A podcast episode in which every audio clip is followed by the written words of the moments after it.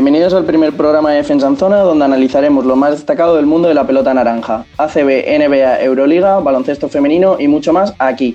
En este programa contaremos con Jorge Sánchez, Fran Martínez, David López y con un servidor, Jaime López, que les haremos más o menos el confinamiento con una buena dosis de baloncesto. Bueno chicos, eh, bienvenidos al primer programa, ¿qué tal estáis todos? Buenas, pues, estamos bien. Buenas, bien, bien, llevándolo como se puede.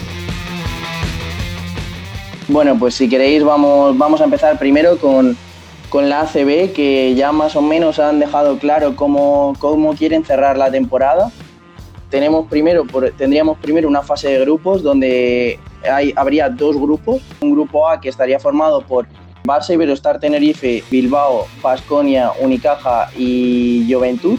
Y un grupo B que estaría formado por Real Madrid, eh, Zaragoza, Andorra, Valencia, Burgos y Gran Canaria. Cada equipo disputaría cinco partidos, uno contra uno, contra cada rival de su grupo. Y los dos mejores de cada grupo se, clasificarían para las semifinales. Y bueno, de ahí saldría una, eh, dos semifinales, obviamente, entre el primero del grupo A contra el segundo del grupo B y el primero del grupo B contra el segundo del grupo A. Y ya habría una final que todo esto se estima que se haría en junio, junio-julio, y querían hacerlo en Canarias. Bueno, ¿cómo, ¿cómo, veis esta decisión? ¿Demasiado pronto para hacer algo o cómo, cómo lo veis? Yo pienso que todavía es pronto para decidir realmente porque aún no se sabe realmente cómo, cómo está la situación, si, porque todavía no pueden entrenar incluso individualmente. Y es verdad que la fecha tope para decidir es el 31 de mayo, pero claro, eh, hay que ver cómo, cómo evoluciona todo. Sí, porque al fin y al cabo se ha dado esa fecha del 31 de mayo para, ver cómo, cómo se termina decidiendo todo, pero sí que parece que quiere la, la CB quiere salir con una temporada con un campeón, aunque obviamente sí que se está planteando la alternativa que si al 31 de mayo se ve que no se puede avanzar y no permiten no permiten, bueno, el confinamiento se alarga y demás, no habría, terminaría sin campeón. Lo que sí que está claro es que no va a haber descensos esta temporada. Si al final termina así, no habría descensos. Los, equipos como Estudiantes y Fuenlabrada, que andaban un poco más en la cuerda floja, eh, se salvarían.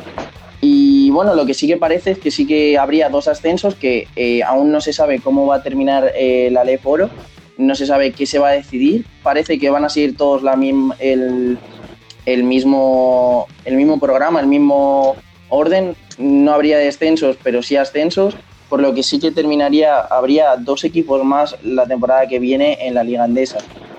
De este grupo, como os comentado, ahora, ahora si queréis repito los, los equipos de cada grupo. ¿A quién veis más favorito o cómo, ¿Cómo veis que podría terminar este mini torneo para cerrar la, Liga Andesa? Pues en el grupo A, yo en principio, quitando que ahora mismo todos parten de cero, porque tienen que hacer como una pequeña mini pretemporada antes de empezar, yo creo que lo más fuerte del grupo A serían Barça, que bueno, es uno de los mejores equipos de la competición, tanto aquí como en Euroliga. Y el segundo que yo vería estaría entre Kirolbet, Vasconia y Unicaja. Creo que son los dos otros, los otros dos aspirantes. Sí, sobre todo porque también Unicaja sale fuerte de la Copa del Rey. A pesar del parón este, eh, pueden llevar un poco de. pueden seguir con esa dinámica, ¿no? Más o menos. Sí, además, mm, este tiempo ha dado, le ha dejado recuperar a jugadores lesionados que llevaba un lastre de lesión importante y eso le puede, le puede venir bien el parón. Y luego del grupo B, ¿cómo, lo veis? Pues Real Madrid, ¿no? Clarísimamente, yo creo. Sí, el Madrid como primera cabeza. Y después yo pienso que Valencia o Zaragoza, que son los que aunque Valencia con la Euroliga y demás a lo mejor está más centrado en otras cosas, pero Zaragoza yo creo que la gran temporada que está haciendo puede que le haga seguir el camino. Sí, además que bueno, este, este parón también, bueno, para todos los equipos ha venido bien para descansar, aunque por ese contra de no poder entrenar, pero sí que lo que lo que habéis dicho, sí que les permite recuperar jugadores y intentarán obviamente llegar con, con, todo a, esta fase final, donde hay que recordar que antes de, la fecha del inicio tendrían, han impuesto un margen de tres semanas para poder recuperar los entrenamientos y poder entrenar. Por lo que, bueno, eh, habéis dicho que Barça y Unicaja o, y Madrid, Zaragoza, Valencia en ese grupo. Y como finalistas, ¿a quiénes dais? Y bueno, un finalista y un ganador. Bueno, pues yo creo que lo más lógico es decir Barça-Madrid, obviamente. Y ganador es complicado. El Madrid como equipo es mucho, mucho más fuerte, son mucho más unidos como equipo, por así decir. El Barça sí es cierto que cuenta con más estrellas, por así decirlo. Pero claro, es, es complicado sacar uno. Yo creo que el Madrid como equipo eh, puede, salir, puede salir mejor. Yo creo que el Madrid se lo podría llevar. ¿Fran? Sí, yo la verdad es que veo también al Madrid como ganador por lo que ha dicho él, que son más equipos, creo que se entienden mejor. Y aunque haya habido este parón, eh, el Barça ha tenido menos tiempo esta temporada para, para unirse. Sí, bueno, también hay que, hay que decir, bueno, ya pasó en la Copa del Rey, el Barça, como le pille un equipo compenetrado que tenga, bueno, ya se pudo ver con el, con el Valencia, que había momentos en los que Kino Colón hacía mucho daño al Barça, eh, como tenga algún equipo que, que vaya con mucha fuerza, eh, el Barça lo, lo puede pasar muy mal. Y bueno, habría que, obviamente estos son casos todo hipotéticos, a ver cómo, cómo termina, pero sí, lo más esperado, como, como suele ser siempre, es un Madrid-Barça en la final. Y bueno, también hay que eh, decir que, pues lo que hemos comentado antes, hay equipos que van a tener mucha, han tenido, por decirlo así, mucha suerte con esto del parón dentro de, de, lo malo del confinamiento, porque sean eh, pues equipos como, como estudiantes que no, no estaban pasando por su mejor momento y ya estaban viendo el, el descenso, eh, se, han, se han salvado y continuarán una temporada más dentro del, en, la, máxima categoría. Eh, veremos si el, el, año que viene lo, lo pueden lo pueden hacer mejor e intentar salir de esos puestos de esos últimos puestos. Ahora, bueno, si queréis ahora ya pasamos a la Euroliga. Y Aquí decir que aún no se sabe muy bien lo que va a pasar porque eh, la competición, eh, la entidad, se, autoimpuso una fecha, la fecha del 24 de mayo para tomar una decisión clara. No se sabe cómo, cómo va a pasar todo y aún, aún se están buscando sedes para ver cómo acaban la temporada, pero tal como están las cosas, no se sabe cómo, cómo terminaría todo. Habría una jornada de fase regular y una final a 8 y Fran, si nos puede decir cuáles son las, finalistas o las, los países favoritos donde se podrían eh, albergar esta, esta sede final. Sí, realmente la, Euroliga ha visto como tres sedes, tres sedes principales en las que, de las cuales se decidirá una. Y estas son Atenas, Belgrados y Kauna. Son las que, las que más peso tienen de cara a la posible final. Eh, y habría que ver si variaría mucho la, clasificación. Hay que recordar que eh, el Anadolu Efes está líder con, con 24 partidos ganados y seguido del Madrid Barça con 22 cada uno.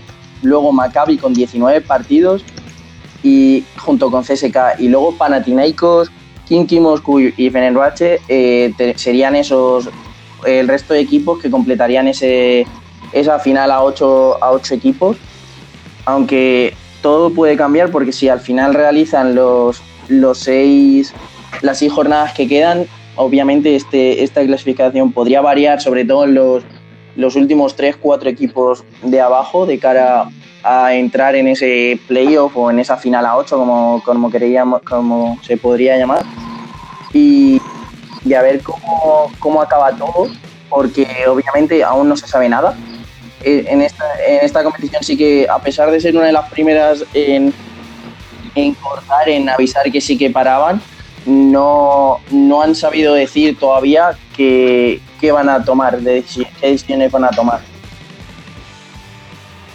Bueno, es que realmente en, los últimos puestos, eh, séptimo está Kim y, octavo Fenerbahce, ambos con 13 victorias. Los demás, desde Olympiacos a Vasconia, que es desde el noveno al decimotercero, todos están en 12, en 12 victorias. Entonces realmente hay solo un margen de, hay solo una victoria de margen entre los que están dentro y los que, los que están fuera. Si se corta aquí, pues los, ocho primeros, tal y como está ahora. Pero si hubiera otras jornadas, como bien has dicho, pues esto podría cambiar mucho. Ya se vio antes de que cortaran que, que la clasificación sube y baja de, una jornada a otra. Sí, la Euroliga es lo, bueno que tiene que que salvo los dos o tres primeros equipos que sí que disputan siempre, eh, sí que hay mucho margen entre, entre unos y otros, sí que da margen de, cambio, eh, permite, bueno, es un vaivén de, de partidos y de, de resultados, no, no hay ninguno favorito siempre. Aunque a pesar de los que estén arriba, se pudo ver como el Madrid tuvo una mala racha a principios de temporada que de pasar invicto a perder varios partidos consecutivos. Eh, bueno, este, este año FS está impresionante, está dominando mucho, pero quitando esos dos, tres equipos, Barça también, que el Barça empezó muy bien esta temporada en, en la Euroliga, eh, todo, todo cambia eh, y no hay, no hay mucho margen de, de beneficio para los equipos, los equipos de arriba. Y bueno, chicos, si queréis, pasamos a la NBA. ¿O queréis añadir algo más sobre la Euroliga? Han salido dos noticias estos días, o tres más o menos, que el primero sería Shane Larkin con Anadolu Efes, que parece que va a renovar si no se va a la NBA. Los números aún no se saben porque salieron una, especulación y demás, pero el propio entrenador dijo que no conocía ninguno de los números pero parece que si no, si hay ningún problema renovará con el equipo.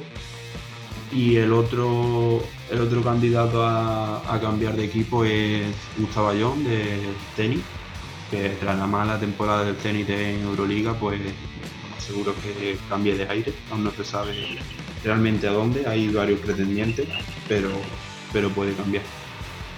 Eh, otro de los que parece que, está en el aire es Nedovic, que eh, no se sabe realmente si seguirá en Milán o no, pero han sonado nombres como Real Madrid y mm, por su pasado también son Unicaja, pero realmente no se sabe muy bien. También el Madrid eh, tiene que ver qué pasa con JC Carroll, porque al parecer tiene una oferta de renovación desde noviembre y aún no, no ha contestado. Recordar también que que el Madrid tiene cedido a, a Prepelic en, Juventud y eso pues posiblemente le cierre la, puerta a Netflix. Prepelic que ha hecho muy buena temporada en, el, en el Juventud y bueno, hablando del Madrid, también han salido rumores estas estos últimos días, aunque tampoco muy fiables, pero ¿cómo veríais a Campacho en la NBA? Pues depende del equipo, la verdad depende del equipo en el que caiga. Porque sí es cierto que en la, en la CB, en Euroliga, destaca bastante, pero ya hemos visto a jugadores que destacan mucho en, en ACB, en Euroliga, luego en la NBA bajar bastante, como fue el caso de, del Chacho, ¿no? Que sí es cierto que repartía bastantes asistencias y ayudaba bastante a Filadelfia cuando salía desde el banquillo, pero no duró ni un año, la verdad.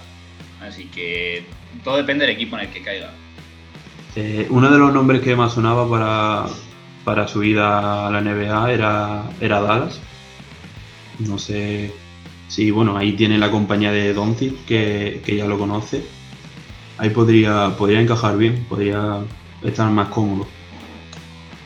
Sí, además, teniendo en cuenta que Doncic pues, le puede ayudar bastante y se conoce en su conexión en el campo, pues sería bastante buena.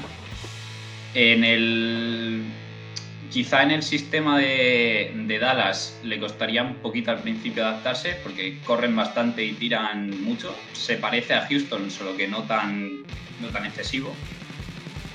Pero sí, bueno, Campazo tiene buen tiro, y además la parte de repartir juego yo creo que tampoco le sería ningún problema, así que costaría un poco al principio, pero yo creo que sí podría funcionar. Luego también uno de los nombres que sonaba para en caso de que Campacho se, se fuera finalmente a la NBA era Calates, el, jugador del, del Panathinaikos, que a pesar de, bueno, tenía más ofertas, pero el Madrid estudiaría este, a este jugador en caso de que Campacho finalmente decidiera irse a la NBA, que personalmente es algo que no veo muy probable en principio, porque el jugador parece que está cómodo en el Madrid, eh, bueno, tiene un rol clave en el equipo. Y ahora ir, quizá irse a la NBA puede ser un poco, bueno, como ha comentado Jorge antes, eh, que le pasó como, que quizá le puede pasar como al Chacho o quizá eh, hace muy buena temporada y, finalmente se queda, pero puede pasarle también como Seil Larkin, que al final tuvo que volver a la Euroliga o tuvo que quedarse allí porque no termina de encajar. todo obviamente sería verlo en ese caso, pero eh, yo personalmente no le, no le veo ahora mismo en la NBA. A ver, yo personalmente tampoco le veo en la NBA. Yo creo que está, está bastante cómodo allí y la verdad es que destaca muchísimo allí. Y, bueno, pues teniendo en cuenta esto, yo, yo si fuera él decidiría quedarme, obviamente.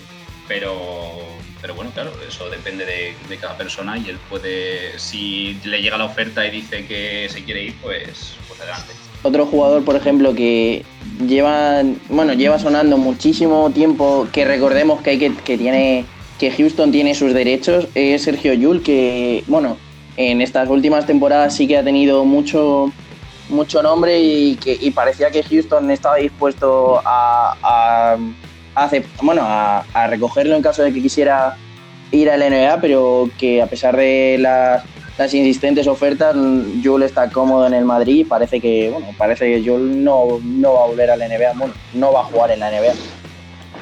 Yo creo que el tiempo de Jules de irse a la NBA ya, ya creo que pasó.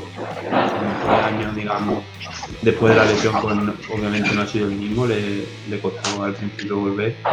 Yo creo que ya no, no creo que, que se plantee el irse a a jugar. Yo estoy completamente de acuerdo, la verdad. Eh, creo que el tiempo de Jules NBA, yo creo que ya después de la lesión también pasó. Lo único que sigan, siguen habiendo estos rumores y Houston quizás quiere traerlo porque su estilo de juego puede encajar bastante bien en lo que quieren. Pero, claro, es, es complicado. Bueno, pues ahora vamos a pasar a la NBA. Ahora ya aquí en la NBA tenemos varias cosillas, eh, principalmente que ayer varios, varios periodistas de, mucho prestigio eh, eh, de la competición, como puede ser Wog o Mark Stein, decían que, se iba a posponer la fecha, la fecha oficial del draft, algo que se podía ver venir, porque estando todo como estaba, en dos, tres semanas eh, iba, a ser la lotería el 19 de mayo. Luego, dos días después, empezaría el draft combine, eh, que sería del 21 al 24 de mayo. Y un mes después, el 25 de junio, sería el draft. Todo esto, al igual que la competición como tal, se va a posponer. Y no se sabe todavía una fecha, pero obviamente es lo más lógico estando la situación como está. Además, eh, siendo un foco el foco ahora mismo más grande del virus eh, siendo Estados Unidos, lo veo lo más lógico y, lo más eh, respetable, obviamente. Sí, es una gran decisión, la verdad, es lo que había que hacer y bueno, y a esperar equipos como los Warriors y, y algunos más, pues tendrán que esperar a ver para planificar la temporada que viene y bueno, habrá que, habrá que ver cómo, si algún jugador más decide presentarse o, a ver cómo, Creo que ya se ha cerrado la lista. Creo que ya había unos 205 105, 205 perdón, eh, jugadores que habían mandado la, la propuesta o bueno, su, su declaración de intenciones de ir al draft. Entre ellos varios jugadores que han jugado en la tienen presencia en la CB, como podía ser Leandro Olmaro del, Barcelona. Y uno, por ejemplo, que dijo que al final no era Carlos Alocén del Zaragoza, pero sí que había nombres bastante, bastante llamativos en, la lista del draft, como podía ser Obi Toppin, James Wiseman, eh, Anthony Edward, que era uno de los favoritos para llevarse el número uno, a ver cómo va avanzando todo.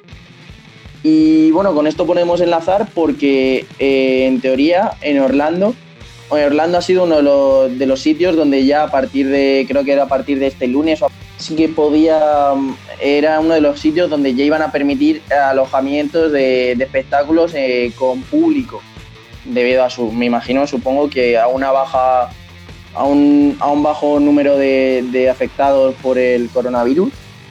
Y esto lo enlazamos con la noticia de que podría, Orlando podría ser una de las sedes para, cerrar la temporada, para cerrar esta temporada de la NBA.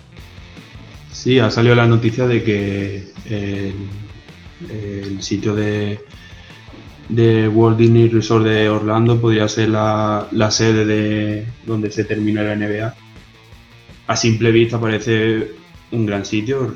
Hay que decir también que la NBA desde 2019 tiene un acuerdo con el parque temático y realmente pues es una buena candidata. También es un espacio cerrado, o sea, es privado, entonces la, entrada y salida de, de gente, de periodistas, de jugadores, pues podría estar más, más controlado y además, por lo que han dicho, cuenta con, tres pistas dentro, totalmente equipadas para la televisión y demás. Y eso pues le hace, le hace ser una, gran candidata. A ver, yo creo que al principio mm, no se debería hacer con público. Pero claro, esto ya es opinión personal. Yo creo que al principio, al menos para probar un poco los primeros partidos, no deberían hacerlo con público. Y si los números son bajos o sí, claro, si se plantean hacerlo en Orlando, pues los números de, contagiados son bajos, pues igual podrían, podrían hacerlo un poco más adelante. Bueno, yo, creo que lo mejor al principio sería hacerlo sin público y luego ya pues llegar a, los al público en playoff o cosas así, porque tampoco quedan muchos partidos y yo lo, veo, lo veo como una pérdida, una pérdida de tiempo hacerlo con público y además puedes... La, salud pública evidentemente Para, para eso sería lo peor. Yo también entiendo que tanto la CB como la, la, Euroliga como la NBA traten de poner todo cuanto antes mejor porque al final si generan beneficios eh, no, no merece, no quieren avanzar mucho en ese aspecto, en el ámbito económico y al fin y al cabo es en lo que se termina basando una empresa, que lo que quieren son beneficios y si no se juega no, no hay no hay entrada económica de publicidad, no hay entrada económica de, de, de, los gastos de televisión, de los derechos televisivos. Eh, y obviamente es algo que influye y que, que es lo que quizá obliga más a, pues a estas competiciones a intentar avanzar más y a querer meter más prisa quizá de lo normal. Por ejemplo, en España, si mal no recuerdo, lo que no sé si está basado ya también para baloncesto o no, porque eh, solo eh, lo vi en, justo en un, en un informativo y todo lo que saliera de fútbol, pero eh, dicen que en España por lo menos no va a haber público hasta que no haya una vacuna. Me imagino que esto valdrá tanto para, todos los deportes, porque lo dijo al fin, al fin y al cabo el Consejo Superior de Deportes, pero no sé si al final terminarán basándolo así en, todos los lados. Sería lo más lógico, pero, pero parece que no, parece que en, América van a, van a ir un poco más a lo loco, cosa que no veo normal cuando, cuando son, como he dicho antes, el sitio con más con más infectados de, todo el mundo. Está claro. Eh, lo primero debería ser la, salud pública y, no arriesgarse a, abrir los eventos mm, porque posiblemente sea otro foco de, infección que subiría el número de casos. Entonces, mm, lo que vale más, pues, es la salud de tanto de los que asisten como de los jugadores, que al final son los que tienen más contacto podemos, si queréis seguir, que, tenemos más cosas de, la NBA. Eh, la temporada siguiente empezaría en diciembre. Pues es, es lo, lógico si tenemos en cuenta que quieren, quieren terminar la temporada. Eh, jugadores como LeBron James ya han dicho que su intención es terminar la temporada entera y luego los playoffs. Así que lo, lo normal, si quieren terminarla, es que se juegue en verano. En plan, estarían jugando básicamente hasta verano. Y claro, eso conllevaría que la temporada siguiente se retrase. Si es en diciembre o puede ser un poco más pronto, pues ya se verá, pero es, cierto que sería lo, normal. Creo también que he leído algún, algún jugador que sí que decía de, jugar en, verano, pero obviamente también querían su, obviamente su tiempo de descanso. Al fin y al cabo es una competición donde está jugando todos los días eh, y el cuerpo sufrir. Justo ese era el periodo donde iban a tener iban a tener más o menos descanso porque hay que tener en cuenta que este verano iban a ser los Juegos Olímpicos y principalmente Estados Unidos parecía o se rumoreaba que iba a llevar a, los jugadores más top, aunque obviamente esto todavía no se sabía porque salió una lista de, creo que eran 125 jugadores y estaba media NBA, por supuesto, pero, pero sí, eh, lógicamente sí que estaría bien que si se termina haciendo ahora en verano el cierre de la NBA, hasta diciembre no se empiece por el, por el motivo del descanso también de los jugadores. Y además, eh, no sería mala idea empezarla en diciembre, porque justo empiezan, hay navidades y demás, y hay más eventos, hay más eventos y más publicidad en, eso, en esos puntos. O sea que desde el punto empresarial tampoco sería una mala decisión. Bueno, yo creo que lo interesante sería ver cómo queda el calendario si empieza la temporada siguiente en diciembre, ¿no? Porque hay que tener en cuenta de que la temporada con sus descansos está previsto para que está prevista para que dure de octubre a, de octubre a abril. Así que en caso de que se empiece en diciembre, volveremos a estar en las mismas. Tienen que, tienen que ver cómo cuadran el calendario del año que viene.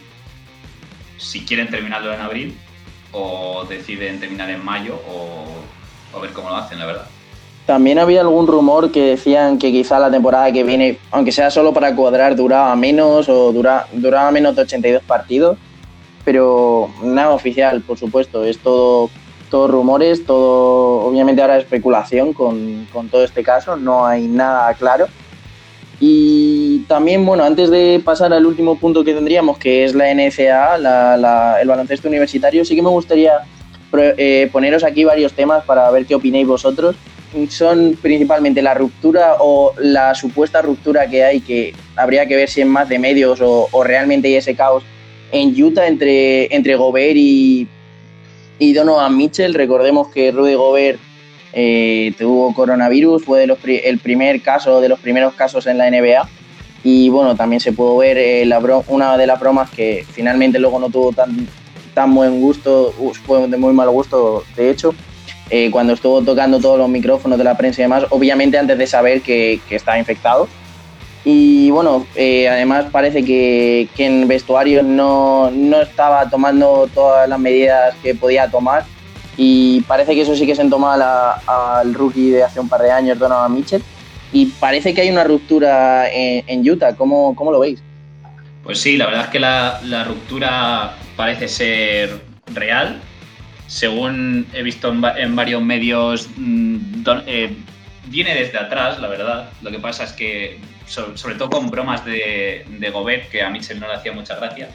Y, evidentemente después de, lo del coronavirus y todo eso, pues la situación se agrava.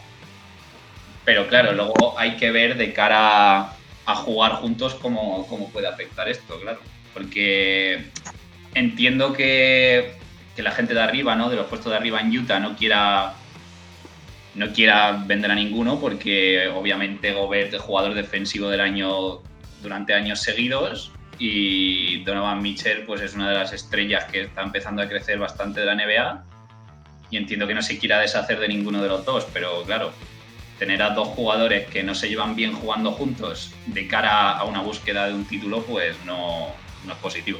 Sí, ese es el, el mayor problema, la, que la relación venía deteriorándose de antes y pues las acciones de Gobert con, con el coronavirus han parecido que han detonado todo. Es verdad que aunque sean los dos muy buenos jugadores y en pista se comprenden bien, el que no se, se, lleven bien fuera de ella, pues sí puede crear mal rollo en el vestuario y eso al final es lo base de un equipo. Y en caso de tener que vender a alguien, ¿vosotros a quién venderíais? ¿O a quién, por quién buscaríais un traspaso? ¿Por Gobert o por Mitchell? Eh, yo creo que lo inteligente sería Gobert. Para empezar, porque ahí la posición de Gobert tiene bastantes recambios. Evidentemente, Gobert es un jugador muy bueno y ya lo hemos dicho, jugador defensivo del año. Pero es cierto que sus aportaciones al equipo son las más fáciles de, reemplazar. En rebotes, tapones, hay jugadores que son bastante especialistas en esto y no te pueden hacer la misma función de Gobert exacta, pero bastante parecido sí puedes encontrar. Y sin embargo, Donovan Mitchell, ya no solo por la edad, claro, que es mucho más joven que Gobert, pero es cierto que encontrar una estrella y que hayas trasteado tú es bastante complicado y yo creo que con Gobert sería la, la idea interior. Sí, yo estoy contigo, creo que Gobert sería la pieza a traspasar aunque es verdad que, que Gobert realmente es como el, eje de la defensa de Utah, porque Utah es un equipo muy defensivo y es verdad que Gobert desde el centro de la zona domina todo y hace, y hace mucho daño al ataque rival. Pero es verdad que por, la edad de, Donovan Mitchell y por su potencial, pues creo que, que deberían quedarse con él. De hecho, como, como bien decís, eh, el estatus también que tiene Gobert con, con, los, con los dos títulos de, jugador defensivo y demás, quizá de cara a buscar un traspaso por él consigues algo más jugoso que quizá a pesar del, del potencial de Donovan Mitchell y obviamente por Donovan Mitchell te iban a ofrecer mucho, pero eh, no estás vendiendo, no estás buscando un traspaso por alguien flojo, por, digámoslo así, estás buscando un traspaso por alguien eh, pues un dos veces jugador defensivo del año que no te van a ofrecer nada malo. O sea que en ese punto también Utah podría, podría salir ganando. Sí, además hay, hay, equipos en, la parte alta de la tabla que también pueden necesitar algún pivot del calibre de Gobert, la verdad. Si queréis continuamos un poco con, estos debates, digámoslo así. A, vista de hoy había un más o menos top 5 de, de jugadores que se podrían llevar el, el MVP. Eh, LeBron James, eh, Luka Doncic eh, andaba por ahí ante Tocumpo, Harden, Kawhi Leonard, Paul George. ¿A quién daríais? Ah, si ahora mismo se cierra el por ahí, tenéis que dar a alguien el, el MVP, ¿a quién se lo dais? Yo a día de hoy se lo daría a LeBron. Creo que está haciendo una estaba haciendo una gran temporada, era el eje del equipo mm, en todas las facetas de juego y creo que su buena temporada con los Lakers le, haría como, como MVP de la temporada. Para mí está bastante igualado entre Antetokounmpo y LeBron. Yo creo que debería repetir Antetokounmpo, pero claro, también es cierto que es complicado, no, no lo digo con toda seguridad, si se lo lleva LeBron no, no estaría enfadado para nada. Porque evidentemente LeBron ha, liderado a, los Lakers a, estar en el puesto número uno del oeste. Y su nivel defensivo también es cierto que ha mejorado bastante este año.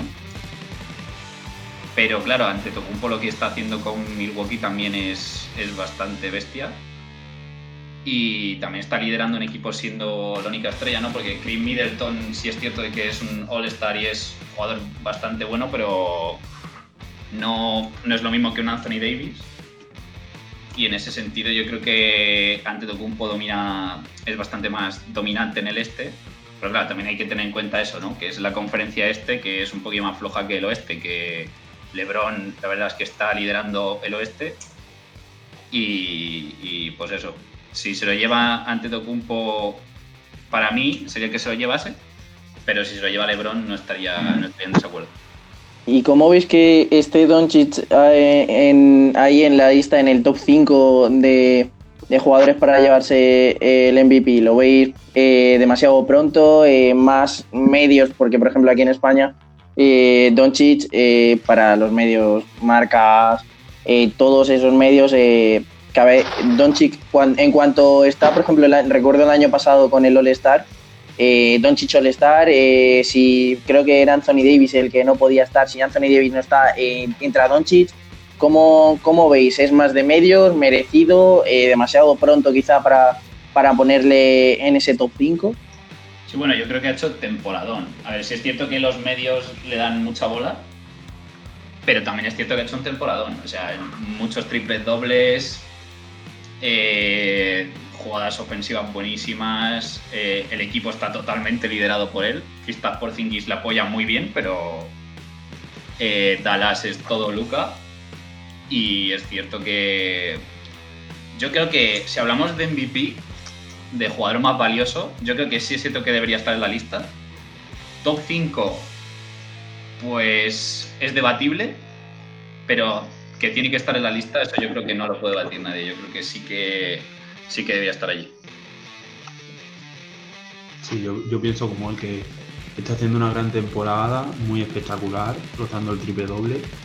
Y, realmente es la, primera alzada de, un equipo que, está emergiendo como es Dallas, por la incorporación de Porzingis. Y aunque es cierto que muchas veces se le, se le da más, más bola porque, bueno, recordemos que lleva un par de años en la NBA, pues eso impacta mucho más también. Pero sí, sí debería estar en la pelea, aunque no sé si tanto para, para top 5. Eh, vale, pues ya como, como último tema, eh, pongo, bueno, eh, que ha salido hace, hace prácticamente dos días, que los jugadores de la universidad, la NCAA, ha anunciado que los jugadores podrán cobrar por publicidad, por, por derechos de, imagen, algo que también parece que está un poco ligado a que la G-League está intentando reclutar jugadores directamente del instituto y bueno, en la G-League, aunque se cobre menos, pero ya es más dinero que el, del que puedes cobrar en la universidad y jugadores que se lo están planteando. Eh, de hecho, no recuerdo el nombre, eh, había un jugador que estaba planteado para el draft que viene que directamente ha saltado a que ha saltado directamente a, la G-League. Y bueno, ¿cómo, ¿cómo veis esto? es una gran noticia, yo creo, porque era se llevaba pidiendo desde varios años y yo creo que era lo lógico, ¿no? Dejar de que los jugadores por lo menos puedan cobrar por publicidad. Y bueno, se podía haber visto en años anteriores como Sion podía tener bastantes anuncios, ¿no? Y cosas, y cosas por el estilo. Y yo creo que es lo suyo también, que, que lo debían haber hecho desde antes, ¿no? Que podían cobrar al menos por publicidad, ya que no pueden cobrar por jugar. Y que esto pues eso le va a servir para retener a jugadores que se querían se pueden marchar a G-League por el hecho de que eso de que cobran por jugar. Y es una buena noticia. Ya veremos a, gente casi con a jugadores que salgan muy buenos de cara al futuro eh, tener incluso pues publicidad de zapatillas y, cosas por el estilo y, a ver qué tal qué tal se ve dentro de unos años Luego también, por ejemplo, eh, el único pero que incluye este, este nuevo, bueno, esta nueva normativa, por decirlo así, es un pero que yo personalmente lo veo bien, es que solo pueden cobrar por, por mm, publicidad relacionada con deporte. Es decir, que no puede ser por otro tipo de cosas. Y realmente lo veo lógico, porque al fin y al cabo son jugadores de baloncesto y todavía aún no están en la élite y yo creo que personalmente salvo esta rama, no, deberían meterse mucho más siendo jugadores universitarios. Sí, bueno, yo creo que la norma está bien, está bien planteada. Eh, hay dos, youtubers universitarios a los que sigo. Uno es eh, Devontae Friga, que era de tercera división de universidad, que eh, ha dicho en varios vídeos que tenía oportunidades de publicidad y evidentemente no las podía aceptar. Y la segunda jugadora femenina de primera división, que es Shaley González, González que en uno de sus últimos vídeos también lo dijo, que le llegaban numerosas oportunidades de publicidad y todas las tenía que rechazar. Pero evidentemente eh, yo creo que tiene que estar todo ligado con el deporte. Si aprovechas eh, para publicidad de cualquier otra cosa que no sea deportiva, yo creo que no tendría sentido. Bueno, pues, pues si queréis ya pasamos a la última parte eh, del, que está más callado por aquí, que, que, es David, que vamos a pasar ya a su, a su parte, al baloncesto femenino. David, todo tuyo, aquí pláyate tú todo lo que quieras, que, eres el entendido. Bueno, pues si quieres empezamos hablando por cómo va a cerrar la temporada la Liga Femenina Andesa. Sí. Eh, bueno, la temporada acaba totalmente diferente a la Liga Andesa. Eh, de hecho, ha, sido, ha salido el comunicado esta semana, salió el lunes, y dijo la federación que se quedaba suspendida y hace un par de días dijo que se quedaba sin campeón totalmente diferente a lo que se decidió con, con la Liga Endesa, que es en principio acabarla. Por otro lado, eh, se propuso no tener descensos este año, algo que los 14 clubes que están en la liga femenina eh, aceptaron. Por lo tanto, los dos, los dos descensos que debería haber no, no estarán este año. Por lo tanto, Benvibre y Zamarat, que son los que ocupaban esas plazas, eh, van a jugar otro año más en, en liga femenina. Y por lo que hace los, los ascensos, sí que en principio iban a, a subir dos. Así que la liga el año que viene va a estar eh, representada por 16 y no por, por 14. ¿Cómo, ¿Cómo ves tú este, esta decisión de, de cierre de temporada? ¿La ves bien? ¿Hubieras preferido a- algo parecido a lo que ha hecho la CB?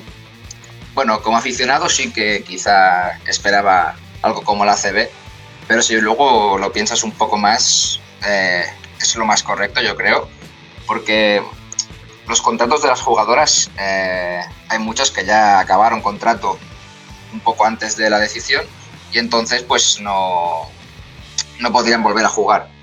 Y aparte, eh, hay muchísimas jugadoras extranjeras que volvieron a su país y si se hubiese hecho como la CB de, de seguir la liga después del, de pasar este, este virus, eh, no se sabría cómo acabarían los equipos conformados, con qué jugadoras podrían jugar este, este final de temporada. Así que quizá, eh, pensando lo mejor, es, es lo más correcto. Y de cara a la LF2, eh, obviamente eh, pierden a dos equipos. ¿Se quedarían con, con dos equipos menos o sí que irían ascendiendo progresivamente cada, de cada liga de, de anterior? Eso sí que no se sabe aún. No, la federación solo ha, ha comunicado ascensos de, de Liga Femenina 2 a, a Liga Femenina Endesa. Lo que sí que este tema trae mucho debate, ya que eh, la Liga Femenina 2, el ascenso se decide con, un, con una fase final que la juegan los cuatro primeros equipos de cada grupo. Eh, esta, esta fase no se ha jugado, ya que se debería haber jugado el, el fin de semana pasado, pero como no se puede jugar, se, se aplazó o se, se dijo que no, no se iba a hacer. Y entonces la, la opción que más, más ha cogido fuerza es la de subir los, los líderes de grupo de la liga, pese a no acabarla. Y hay equipos como, por ejemplo, en el grupo B, hay dos equipos empatados con el mismo balance en las dos primeras plazas. Y entonces, ahora mismo se subiría uno, pero el que está segundo tendría el mismo derecho a subir. Y es un tema de debate que aún la federación no ha comunicado nada. Así que están un poco a la espera. Pues sí, veremos qué termina decidiendo la, la federación y lo, lo iremos obviamente hablando. Y para cerrar un poco el baloncesto femenino, eh, principalmente este año iba a ser los Juegos Olímpicos, eh, donde bueno, eh, iba a haber grandes equipos. Había además la, selección española había clasificado recientemente, eh, tras además eh, el oro en el Eurobásquet bueno, la victoria en el Eurobasket y finalmente eh, se ha aplazado y va a haber un problema porque el año que viene, tanto en España como en Francia, se iba a celebrar el Eurobasket femenino y al final va a coincidir con, con los Juegos Olímpicos. Eh, ¿cómo, cómo ves tú esto, David? Eh, un poco pesado para, para los equipos europeos principalmente porque van a llevar un, mayor cansancio para, para las Olimpiadas. Sí, como tú has dicho y como yo creo que todos sabemos, los Juegos Olímpicos se aplazaron y es el año de Eurobásquet femenino. Sí que, bueno, es, es muy incierto todo, porque el Eurobásquet sí que es, es en junio y es que entre las dos competiciones ah, hay menos de un mes de descanso. Y eso al final para una jugadora se nota muchísimo. Entonces, eh, sí que los Juegos Olímpicos decidieron aplazarlo y el Eurobásquet, en cambio, salió un comunicado de que se quedaba la fecha en la que se propuso. A nivel femenino, pues son dos, dos torneos muy importantes a nivel, bueno, a nivel de selecciones. Y ahora más que el femenino empieza a coger más fuerza. Y bueno, yo creo que depende depende de muchas cosas. Mm, por un lado, hay que ver eh, los calendarios de las ligas eh, nacionales, a ver cuándo acaban, porque en principio no iban a empezar en, en calendario normal, se iba a aplazar un poco más tarde todo. Entonces las jugadoras tendrían menos descanso todavía para preparar el Eurobasket, que necesita una concentración de unas semanas. Y bueno, yo creo que es, es un poco precipitado juntarlos los dos torneos. Veremos a ver si finalmente se termina aplazando algo, eh, el Eurobasket o obviamente todo esto está a expensas.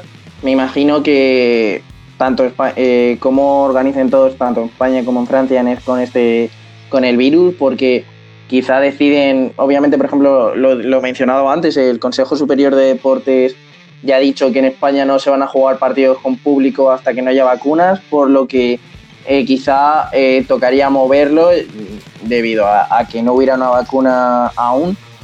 Y obviamente aún queda prácticamente un año para que, para que llegue todo, pero obviamente este virus ha, hecho que, todo esto se pause mucho y obviamente de, de pie a especulaciones a, ver cómo va a pasar todo.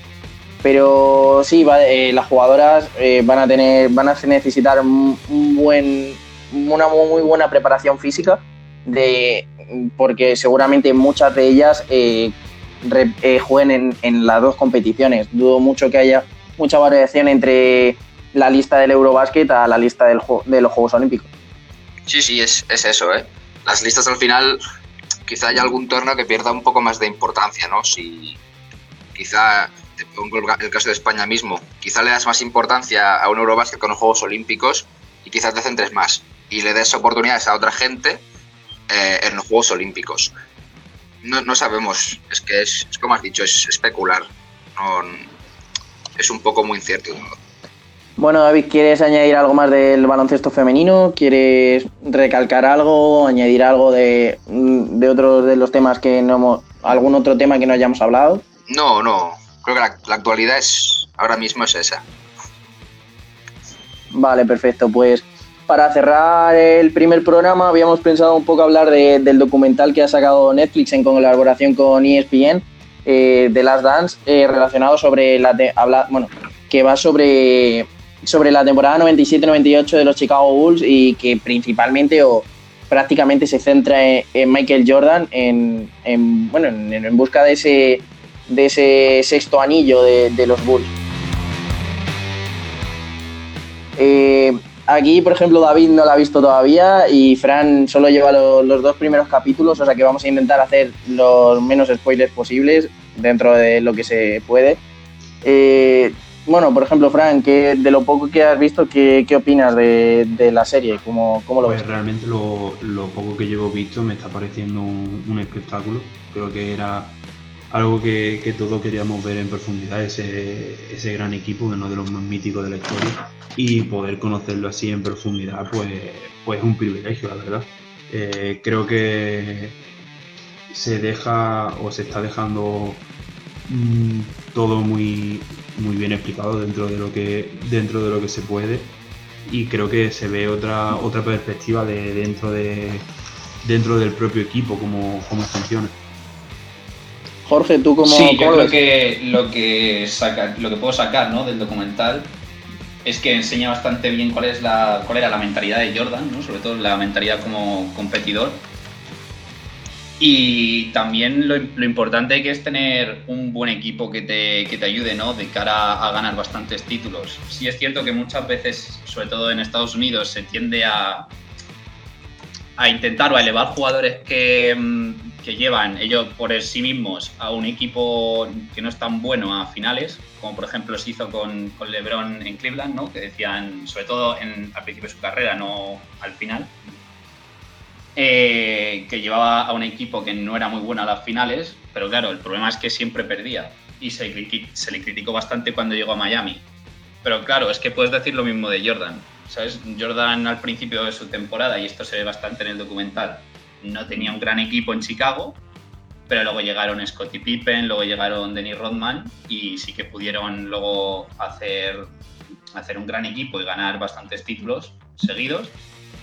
Y se ve bastante pues la necesidad de un equipo eh, lo importante que es Pippen, lo importante que era Rodman, eh, lo importante que son varios jugadores y eso, yo creo que puedes intentar acabar con esto de que un jugador bueno solo puede, puede llevar a un equipo a la gloria, porque yo creo que los que ganan los títulos son, son los equipos y no un jugador muy bueno. Es, lo que dices tú. Eh, personalmente, pues sí que viene muy bien ver estas cosas porque al fin y al cabo desmitificas un poco, sobre todo, pues por ejemplo, eh, los anillos de Jordan, algo que pues por la edad que tenemos algunos no sé, no he podido llegar a ver y, demás. Y sí que lo que lo que comentas y lo que se puede ver perfectamente en el documental es eso que Jordan no gana solo el anillo, tiene un equipo detrás y se puede ver, por ejemplo, eh, la figura de Scott y Pippen, eh, un muy buen número 2 que bueno, en el documental sí que se puede ver que al final tiene sus, problemas con, la propia entidad de, Chicago, pero eh, luego principalmente también, eh, que no sé si, creo que es en el episodio 2, que, sale la, el, conflicto que hay entre, entre los jugadores, principalmente Jordan, y el, director de, Chicago, de eh, Cruz, creo que era, no estoy muy seguro. El conflicto que hay, que por ejemplo el, director dijo que no solo lo, como que citaron mal la frase, pero luego al fin y al cabo llegaba a ser prácticamente lo mismo, que no solo ganan los, los jugadores el anillo, sino que también lo gana la, directiva. ¿Qué opináis más de, de, esta declaración o al fin y al cabo de esto? ¿Quién, qué, ¿Quién tiene más mérito en, a la hora de ganar el anillo? ¿Los jugadores o también tiene su, su su punto clave la, directiva? Hombre, yo creo que es verdad que la, directiva es quien pues organiza, quien trae a jugadores, quien, quien lleva, digamos, la administración, pero los que juegan son los jugadores y, y el equipo lo organiza el entrenador. Entonces, es verdad que la parte de administrativa la lleva la dirección, pero los que ganan y los que juegan son, son los jugadores y, en ese equipo los jugadores tuvieron mucho peso también en la parte de retener jugadores, retener al entrenador, que eso, eso le, hace, le hace más valor al conjunto del equipo. Sí, bueno, es. Yo creo que, tienes, tienes razón. Eh, yo creo que tiene importancia a todos, ¿no? Eh, al fin y al cabo, eh, con estos últimos anillos de los Warriors también se ha podido ver eh, es importante todo, porque la manera de reconstrucción de los Warriors se hizo precisamente desde arriba. Eh, tenían buenos jugadores, tenían Monta Ellis, Stephen Curry. Es cierto que no, evidentemente no al nivel de, jugadores que tenían ahora, pero también es cierto que le faltaban, pues le faltaba gente que pudiese tomar las decisiones correctas, como traerse a Clay Thompson en el draft, eh, draftear a Raymond Green en segunda ronda, luego Andrew Godala cuando llegó, eh, también Kevin Durant en 2017, pues son, son decisiones que se toman en conjunto y son partes importantes. Eh, Stephen Curry también lo decía él mismo, ¿no? que necesitaban a todos, al GM, a los entrenadores, eh, todos son importantes a la hora de ganar un anillo. Pero, pero claro, yo también estoy de acuerdo en que los jugadores es, es más importante que cualquier directivo. ¿no? Ahora, ahora que mencionas a los Warriors, sí que me, resulta muy, muy importante decir que eh, la figura de Phil Jackson seguramente a la hora de entrenar le haya, le haya venido muy bien a, Steve Kerr a la hora de llevar a los Sí, se nota muchísimo, la verdad. Eh, los dos, quizá en lo que más se, se, parecen es que son, son bastante relajados los dos, ¿no? Y saben llevar bastante bien a, a los jugadores jugadores como Draymond Green, que son complicados de llevar, pues con Steve Kerr la verdad es que los lleva bastante bien. Y lo mismo pasa con Denny Rodman y, Phil Jackson.